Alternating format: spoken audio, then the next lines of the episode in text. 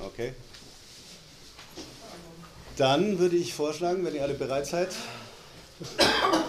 just go ahead. Okay. I want to start with a quotation from the great ancient Greek historian Thucydides, who said that the powerful do what they like and the weak just have to accept what the powerful uh, decide. Uh, this is a, um, a passage that has recently been quoted by the former Greek finance minister Yanis Varoufakis in his critique of the European Union. And I, I uh, use the quotation because it probably sums up how people understand imperialism. Imperialism is simply the powerful imposing their will on the weak. And indeed, um, uh, Thucydides, in his, in his great history of the Peloponnesian War, is actually describing a form of imperialism that, although ironically, from Varoufakis' point of view, it was the imperialism of Athens over other parts of Greece. but so this is the general understanding of imperialism the, the powerful imposing themselves on the weak. But within the uh, Marxist tradition, uh, there's a much more specific understanding of imperialism, which is imperialism as a form of political com- domination that corresponds to a specific phase of capitalist, capitalist development. Um, and it's this, the, the title of the meeting is, is the Marxist theory of imperialism relevant today? Something like that. Um, and therefore, what I'm going to concentrate on is talking about the, um, the, this, this theory and what it has to say to us today. Now, that theory the classical Marxist theory of imperialism was developed by a whole series of major Marxist thinkers, including, of course, Rosa Luxemburg, whose institute is somewhere in this, in this very building, uh, Lenin, Hilferding, Kautsky, a number of other figures. And it emerged in a very specific context.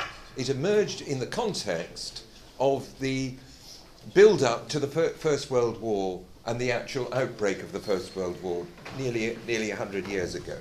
So, if you like, what the classical Marxist theory of imperialism was trying to do was to explain the increasing antagonisms between the great powers, Britain, Germany, France, Russia, etc., etc., um, that led first to an arms race, particularly between uh, Britain and Germany, uh, with the building of bigger and bigger and more destructive uh, naval battleships, uh, and then culminating in the slaughter and destruction of the war, the war itself. What the classical Marxist theory of imperialism was trying to do was to explain this whole process of conflict, to explain it in Marxist terms.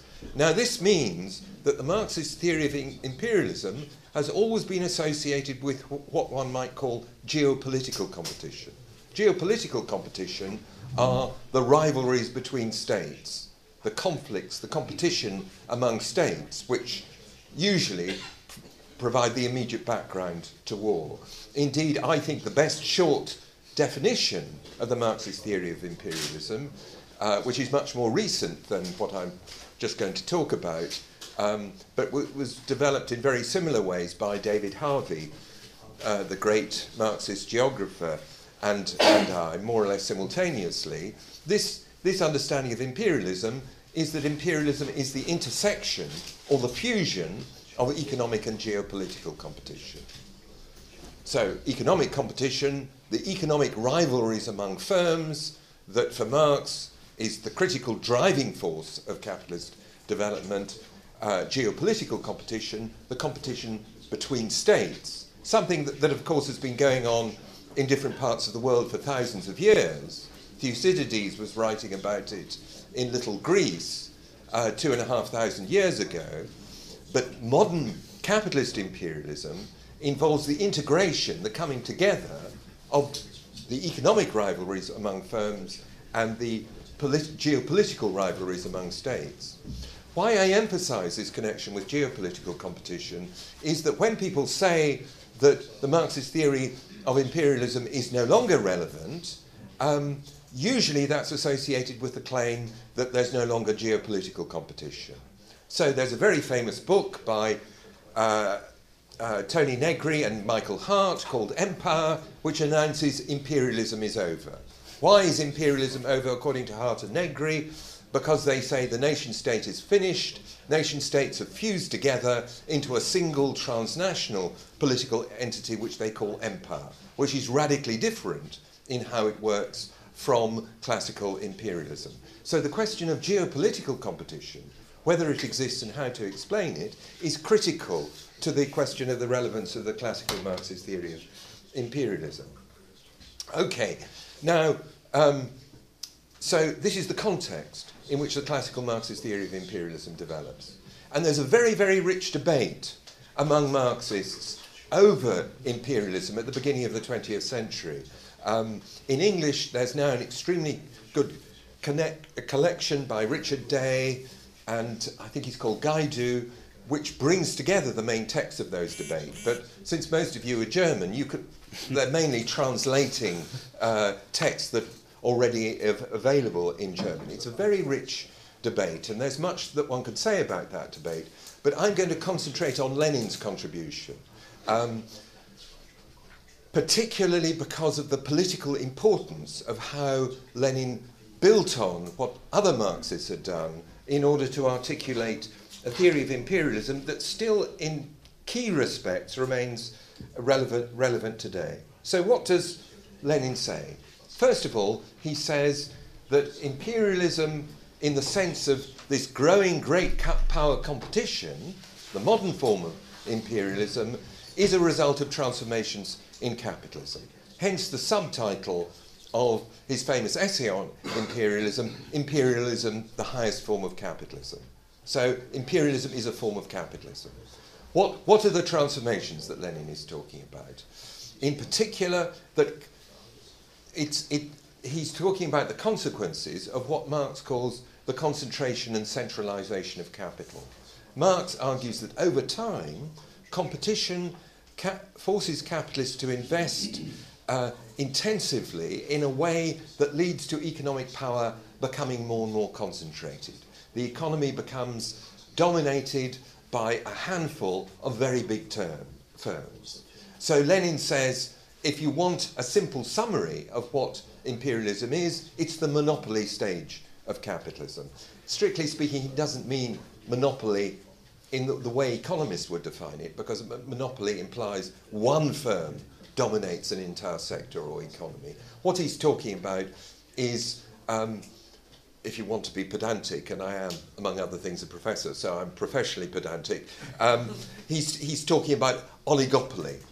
A small number of firms, very big firms, dominating, dominating uh, not simply sectors, but whole, whole economies. He also takes from the uh, Austrian Marxist Rudolf Hilferding the idea of finance capital. Hilferding, by finance capital, meant a, a situation in which the banks dominate industry. Industrial firms are subject to the control of the banks, and Lenin sees this as a further development of the concentration and centralization of capital. Okay, so that's one key idea.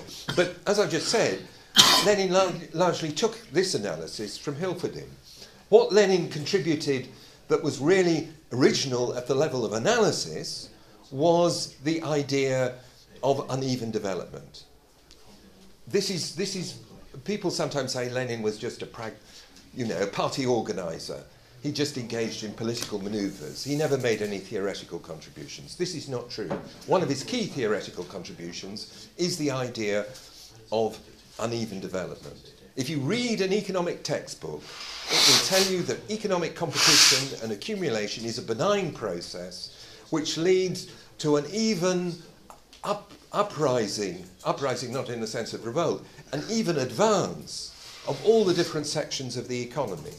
The development of capitalism is a benign and even process in which everyone, all different sectors and economic actors and so on, are uplifted. But Lenin says, building on what he finds in Marx, this isn't true. in, uh, capitalism develops not simply in a way that leads to the greater concentration of power, but those concentrations of power are geographically concentrated in particular areas. So, what we have is a very jagged uh, process of development in which you have parts of the world in which there are huge concentrations of increasingly developed economic power, and other parts of the world which are much less developed than the, than the others. Now, this then begins to get us a sense of why imperialism develops, because we go back to the powerful dominating the weak.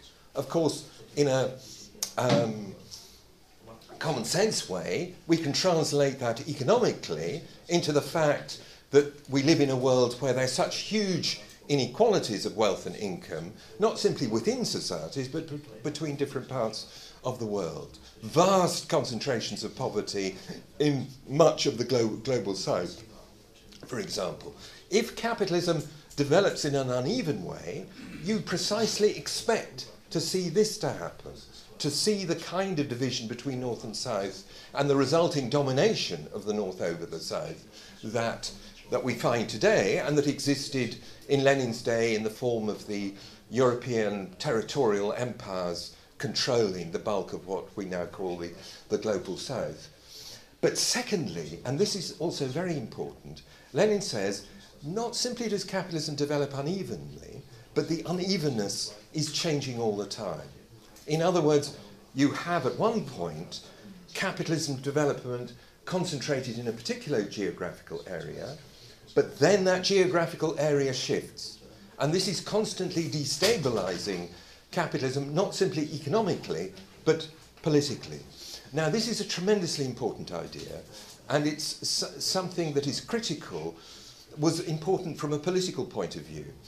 Um, because um, Lenin was, in his pamphlet on imperialism, you always have to ask was Lenin is a political actor, who is he writing against? Who is his opponent? And the answer in the case of imperialism is Karl Kautsky. Karl Kautsky was the theoretician of the centre of the German SPD. There was a right uh, in the German SPD that was um, how things change uh, pro capitalist, pro imperialist, that supported the First World War.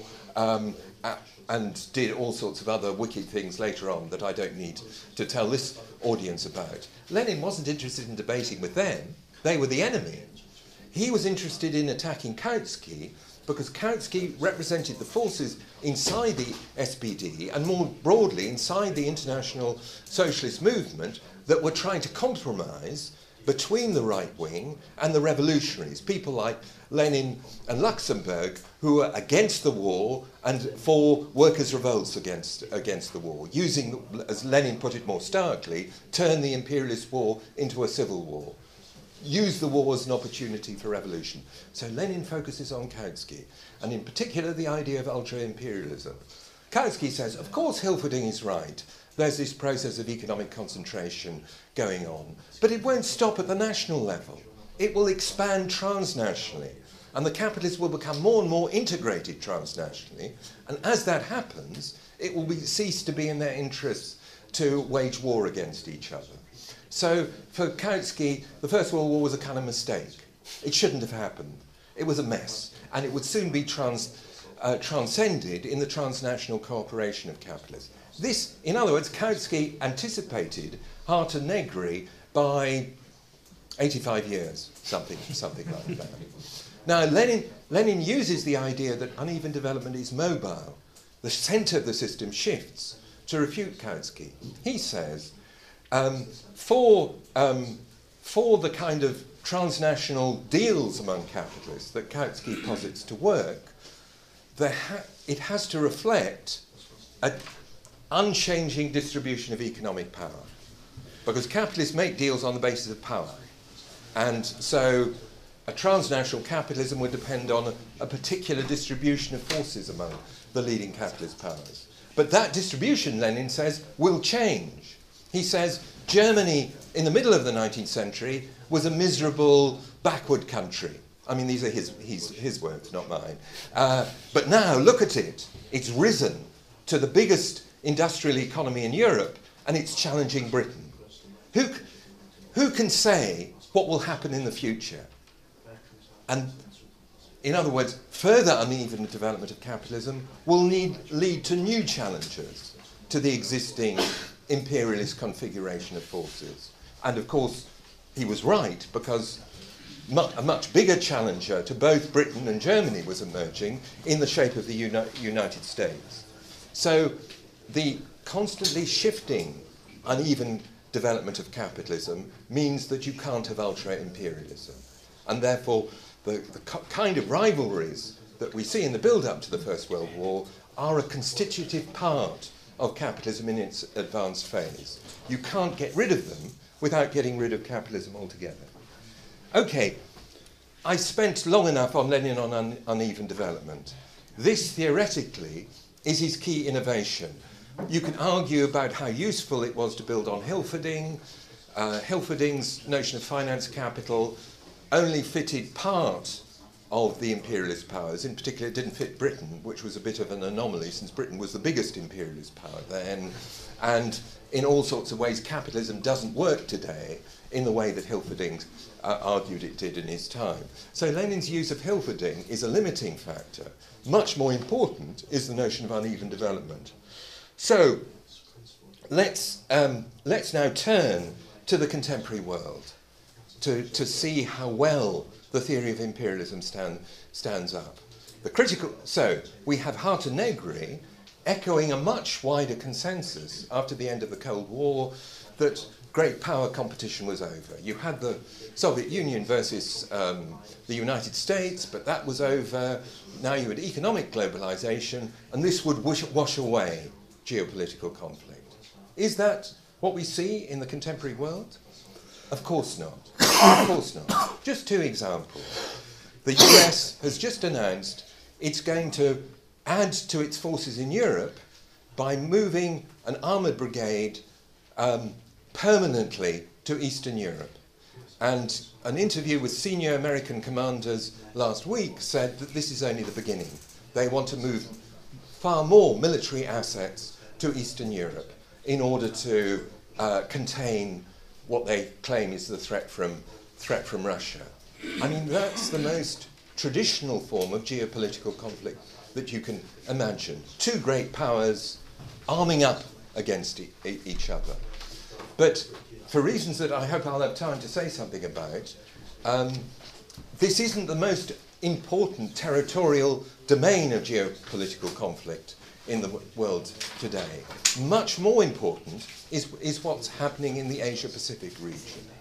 If you look at the South China Sea, um, which is very rich in um, energy reserves and the like, there's intense conflict among a number of states over who owns those islands. In particular, China claims all those islands um, in, the, in the South China Sea. There's, at the minute, there's a court case in which the Philippines, which claims some islands in the South China Sea, is trying to force China to recognize that its, some of its claims are invalid and so on and so forth. Much more important is the mil- military build-up in the South China Sea.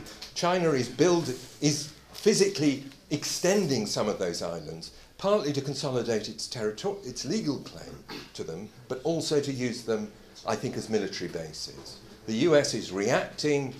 Ch- Ch- China has claimed uh, the right to exclude exclusive rights over parts of the South China Sea. The US, the American Navy, is going directly through the parts of sea that China, China claims. You have to say there's something slightly bizarre. Whatever the rights or wrongs of China's claim, China is an Asian power. You know, it does extend along the seaboard of the Pacific for quite a long, the, uh, the Western Pacific, quite a long way. The US, the American Navy, which um, comes from a state thousands of miles away, nonetheless claims the right to operate where it likes along the Pacific coast. This reflects what's really at play, which is that the US has been the dominant military power in Asia since the end of the Second World War, and now China is saying, sorry, but we, we no longer accept that. You have to move away from the Asian coast. So, and let's, let's remember who does this involve? The two biggest economies of the world. It's a conflict that is taking place in the most dynamic sector of the world economy. Everyone talks about the importance of Asia, this being the Asian century, blah blah blah. There's endless superficial talk about all this kind of kind of thing. This is where everything is new and exciting and so on. We see very traditional territorial conflicts going on there, not just between the US and China, incidentally, also the US and Japan. So that involves the three three biggest economies in the in the in the world. So people who say geopolitical conflict is a thing of the past, and in that sense, imperialism, as Lenin understood it, is over, are completely wrong. Of course, the world isn't exactly the same as it was um, in 1914, um, or indeed 1916, 100 years ago, the most terrible killing was raging across, across, across Europe. Um, we have a different configuration from then. Then it was Britain that was the dominant imperialist power and was in relative decline. Now it's the US that is the dominant imperialist power and is in relative e- economic power. Although I should emphasize um, the US's intrinsic strengths are very, very considerable. The, Britain, um, the, the, the um, Britain was in terms of its capabilities much weaker when it was the dominant imperialist power than the US is even today. Nevertheless, the US is experiencing relative economic decline, which has been accelerated by the, the economic crisis. And the other side to that has been the rise, the rise of China. China, in particular, since the outbreak of the economic crisis in 2008 and 7, 2008, has advanced more quickly um, uh, has recovered from the crisis more rapidly, expanded economically more quickly.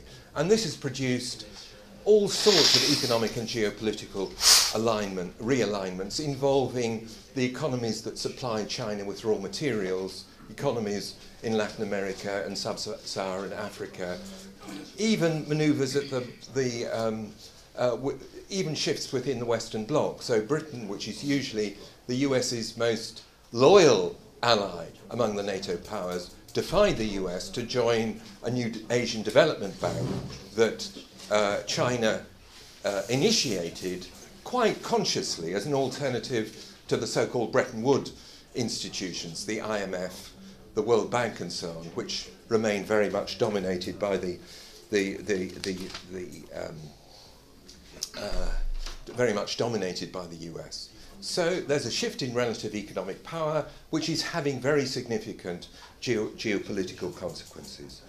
All this is then reinforced, of course, by the fact that militarily, more or less at the same time as the economic crisis broke out, it became clear that the US had been militarily defeated in Iraq.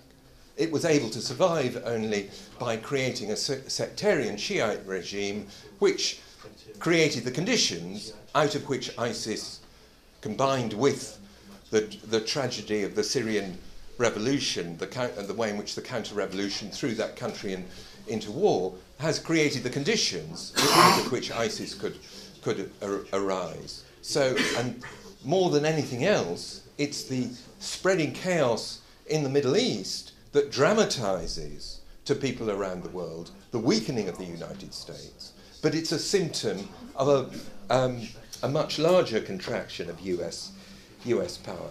Where does Russia fit into this picture? First of all, we have to understand Russia is an imperialist power. There are sections of the left that try to find excuses for what Putin does. This is a mistake. Russia is an imperialist power. It's a much weaker imperialist power than it was during the Cold War.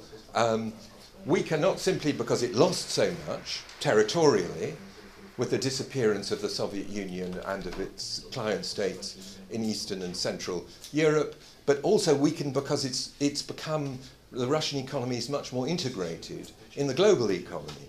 That, has made, that means that Russia is much more vulnerable to the kind of financial sanctions the US and the EU imposed uh, on, on it after the Ukraine crisis uh, than the old Soviet Union would have been, because the old Soviet Union was a closed, eco- largely closed economy, and therefore it could resist the external pressures of the US and its allies. Nevertheless, Russia under Putin is pr- fighting to hang on to what it has. Hence the uh, annexation of Crimea, hence the intervention in eastern Ukraine, and hence, also very important, um, uh, uh, Russia's intervention in Syri- Syria. Putin intervening in Syria wasn't simply trying to save a key ally, he was sending a signal to the US and the EU you need me. You can't just lock me out. If you want to solve the Syrian crisis, whatever that means, then you need, you need me and so on. So Russia is fighting for its place, partly through these acts of direct self assertion, but also through drawing closer to China in the hope of.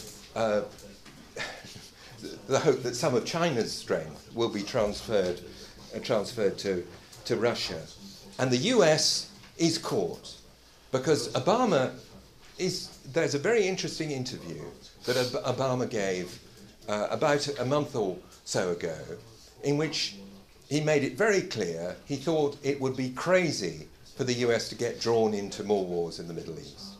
And actually, he's very dismissive of the problem of terrorism. I think he says said more Americans are killed in their die in their baths than are killed by terrorism. So let's not get worked up about terrorism. What he's much more preoccupied is with China. And one of the main things his administration has done is what's called a tilt to Asia. In other words, a shift in strategic attention and also in military assets to deal with the rise of, rise of China. The problem is that there are other crises in other parts of the world that they get dragged back into. I, I talked about the military build-up, the American military build-up in Eastern Europe. That's one example of that. But the Middle East is the biggest example. Um, the, the US hoped that they could manage the Middle East by playing the different regional powers off against each other Iran against Saudi Arabia, against Turkey, etc., etc., etc. But because none of those powers care about ISIS, are particularly interested in ISIS, I, they, um, there's a very interesting article by on a website, Foreign Policy, uh, last week about Mosul and who's going to take Mosul, the great Iraqi city, back from ISIS. And it says, really, um, all the different players are more worried about one of their rivals getting control of, uh, of Mosul than they are about ISIS controlling it. So it suits them to leave ISIS in control of Mosul at the minute. So, but the Americans are clearly worried about the kind of threat that ISIS represents, and so they're being dragged into, they're being dragged back into the Middle East. So the troop numbers in Syria and Iraq aren't that big, but they're rising. And you're getting more and more reports of American service people being killed fighting, fighting ISIS. So Obama has tried in a very kind of detached, almost rationalist way to pull the US out of the Middle East and to reorient towards the real geopolitical challenge of China, but he is unable to do so. And so the US is not simply seeing its relative power decline, but is becoming absorbed into crisis after crisis. Okay, that means we live in a. Yeah, I need to stop. I'll stop very soon. Uh, we live in a, a, scary and dangerous world. I mean, that was that moment a few uh, months ago when uh, Turkey shot down a Russian plane. That's the first actual piece of fighting between a NATO power and Russia that has ever taken place since the foundation of NATO in 1949. You know, they, you have these, these big powers, not, not just Turkey and Russia, but also the US, bumping against each other in this, uh, in this uh, country that is being crucified by, its, by the, the, the, by counter-revolution and by external, external powers and so on. This is, a, this is a, you get a sense, when that incident took place, you get a se- got a sense of a world that could slip out of control. This is the kind of, during the, now you have all these stories about Russian planes buzzing NATO ships, all that kind of stuff. These are the, most of you are too young to remember it. Those were endless stories during the Cold War.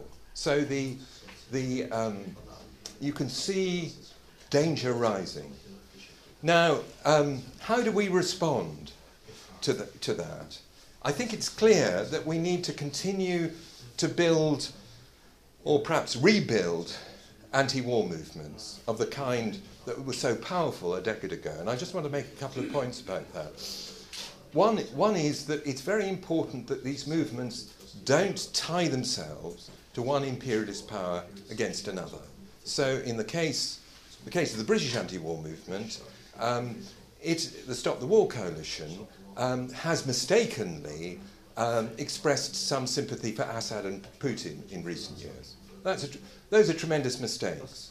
If you want to build a serious anti imperialist movement, it has to be against all imperialisms, not just your, your own one. So that was a very serious mistake, although it's still very important, despite the defects of these anti war movements, to continue to build them. The other thing about the anti war movement is that we shouldn't forget.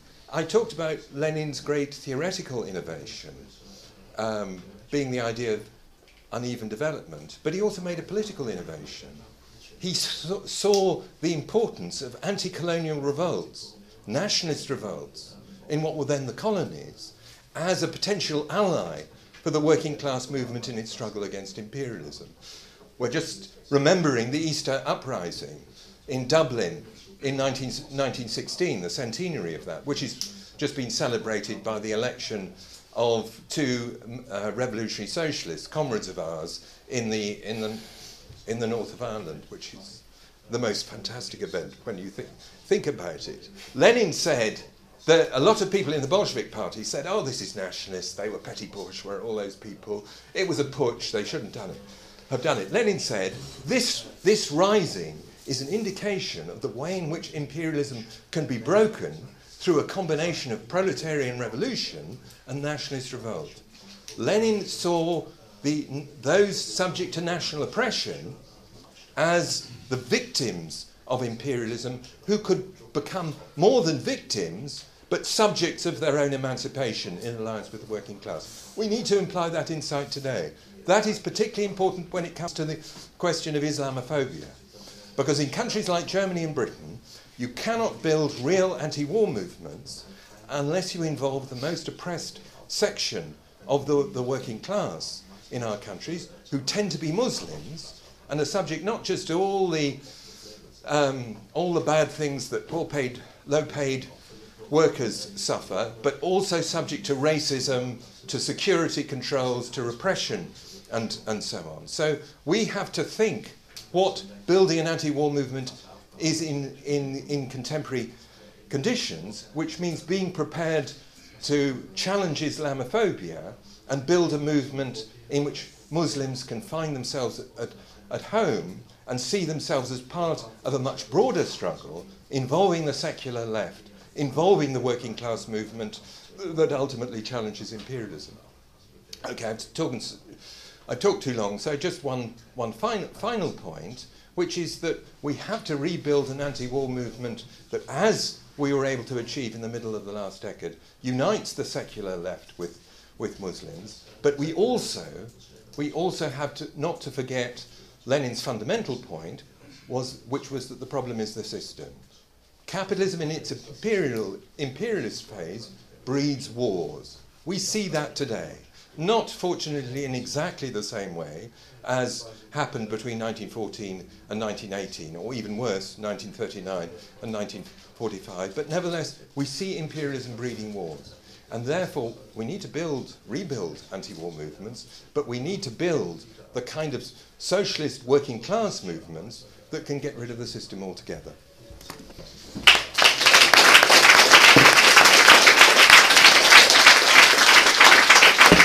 You very much. Dankeschön, Alex. So, wir werden jetzt gleich zur Diskussion schreiten. Ähm, diejenigen von euch, die in den letzten Tagen schon bei anderen Veranstaltungen waren, werden das wahrscheinlich schon kennen. Bevor ich äh, die Redeliste eröffne, werden wir erst einmal beginnen mit nochmal zwei